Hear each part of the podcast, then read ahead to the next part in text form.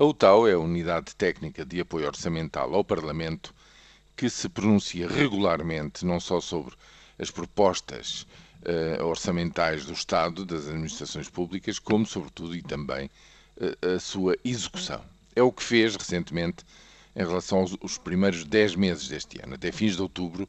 a UTAU constata que há um desvio crescente de mês para mês entre o que está orçamentado, sobretudo do lado das receitas, e aquilo que, está, que é efetivamente apresentado nas contas está executado. Ou seja, um, por essa via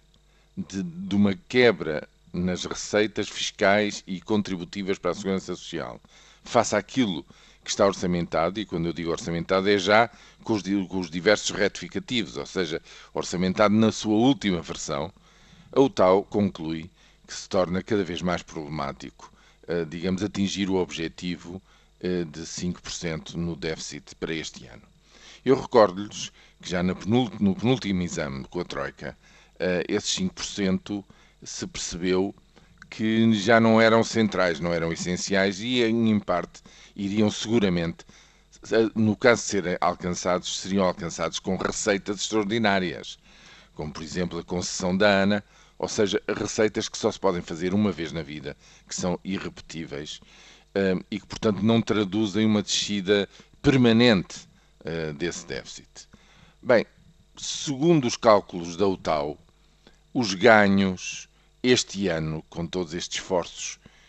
que, foram feitos, são de facto muito menores do que aquilo que se pensava que poderia ser, justamente porque com a quebra